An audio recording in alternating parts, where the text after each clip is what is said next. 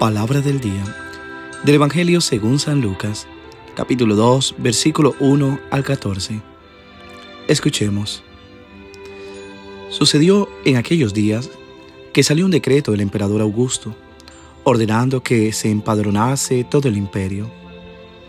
Este primer empadronamiento se hizo siendo Cirino gobernador de Siria, y todos iban a empadronarse, cada cual a su ciudad. También José, por ser de la casa y familia de David, subió desde la ciudad de Nazaret, en Galilea, a la ciudad de David, que se llama Belén, en Judea, para empadronarse con su esposa María, que estaba encinta.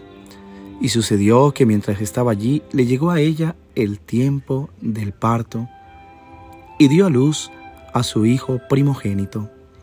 Lo envolvió en pañales y lo recostó en un pesebre porque no había sitio para ellos en la posada. En aquella misma región habían unos pastores que pasaban la noche al aire libre, velando por turno su rebaño. De repente, un ángel del Señor se, se les presentó. La gloria del Señor los envolvió de claridad y se llenaron de gran temor.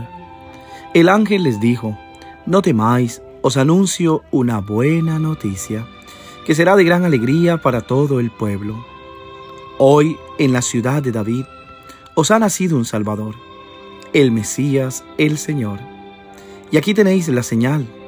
Encontraréis un niño envuelto en pañales y acostado en un pesebre.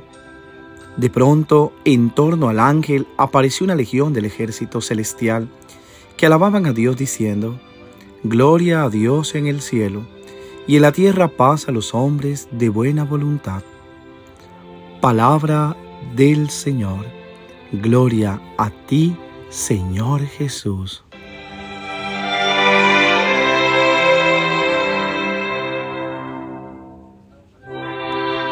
¿Qué tal mis queridos hermanos y hermanas?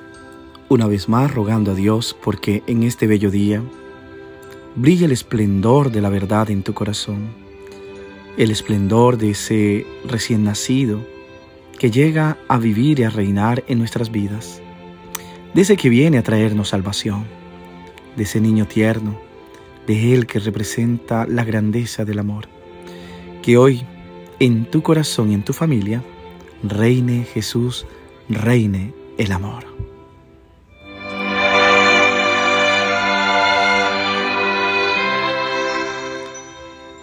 El Evangelio de Lucas que leemos esta noche comienza de hecho describiéndonos un momento preciso en el tiempo en el que Dios entra en la concreción de la historia.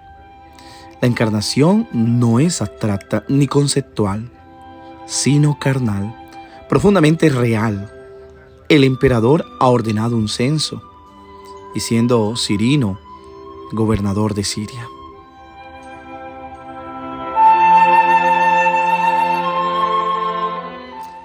El censo es precisamente la expresión de ese intento de contarse. Los grandes quieren ver qué tan fuertes son. También se cuenta para prepararse para la guerra.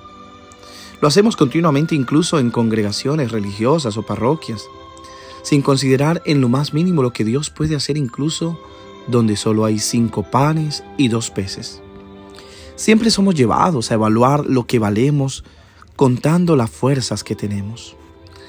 Por no hablar de esa actitud obstinada y aristocrática con la que despreciamos a quienes nos parecen pequeños, impotentes, irrelevantes. Hay algunas personas que solo se relacionan con aquellos que consideran tan fuerte como ellos, sin mezclarse con aquellos que parecen no contar para nada. Esta es la dinámica del censo.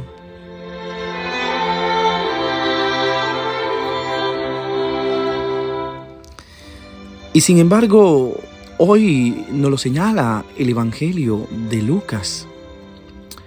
Dios no solo entra en ese acontecimiento, el censo deseado por el emperador, y lo transforma, convirtiéndolo en ocasión de su presencia, sino que también nos muestra quién dirige realmente la historia. Y es el vuelco de los parámetros. Mientras el emperador cuenta sus fuerzas, un niño que aún no habla, salva a la humanidad.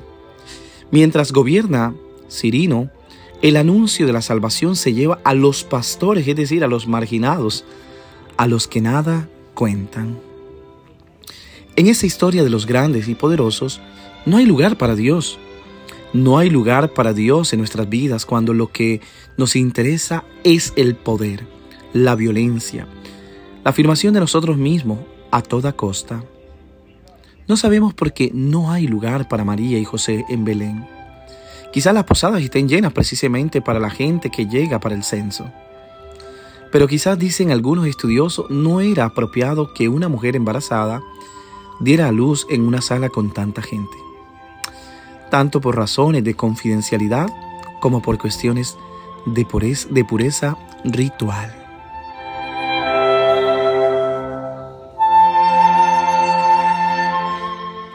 El hecho es que no hay espacio para el Jesús nacido. Así que a veces incluso nuestros motivos parecen nobles y respetables. Podemos encontrar tantas razones para excluir a Dios de las habitaciones de nuestras vidas.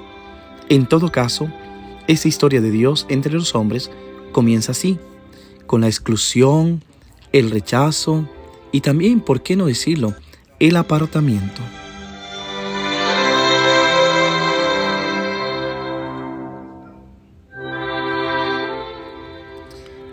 El signo que se anuncia a los pastores es elocuente.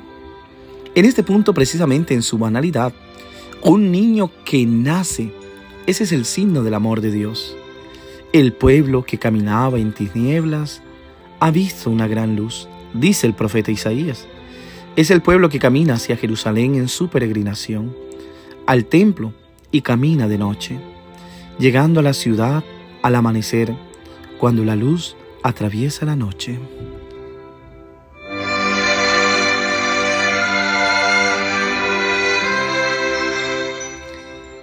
La noche de los pastores, la noche de la humanidad marginada y excluida, se inunda de esta luz sencilla. ¿Qué significa que Dios se presenta como un niño nacido en un pesebre? Dios se muestra en fragilidad. Un niño necesita de todo. Necesita que alguien lo cuide. Dios se muestra vulnerable y así nos ayuda a acoger nuestra vulnerabilidad. Soy débil, estoy herido, tengo las marcas, pero también Dios se dejó ver así y el Señor resucitado se dejará reconocer a través de sus heridas.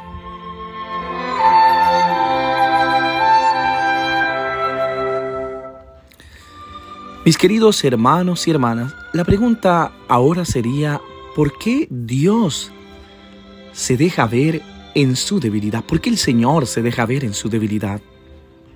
Porque esta es la única manera de poder amar.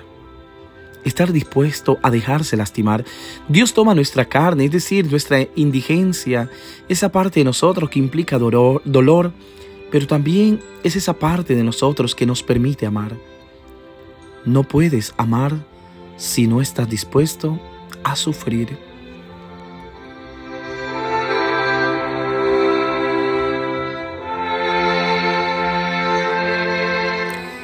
Es por ello que vemos tantas personas a nuestro alrededor disecadas y congeladas. Son personas que han decidido no amar más, que se han cerrado al gran amor, que han dejado llenar su corazón solo del odio, solo del rencor, de la envidia. Dios en cambio se muestra como un niño desvalido e indefenso porque ahora mismo nos quiere decir que su deseo es amarnos y ser amado. Por eso el verbo se hizo carne Asumió la pobreza y la debilidad, porque no se puede amar sin dejarse herir.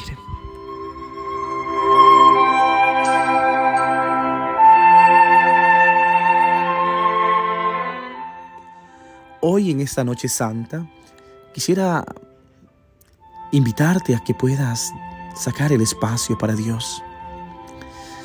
Ya hemos preparado con el tiempo del adviento nuestros corazones, nuestros pesebres, Deja que Jesús entre. Deja que el amor entre a tu corazón, a tu vida. No te cierres, no tengas miedo.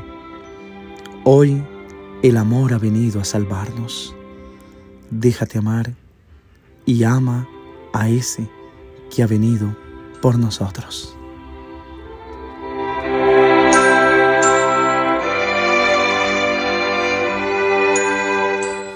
Dios te bendiga en el nombre del Padre, del Hijo y del Espíritu Santo. Amén. Te deseo que tengas un feliz día y sobre todo que vivas una hermosa, feliz Navidad. Un gran abrazo. Reza por mí.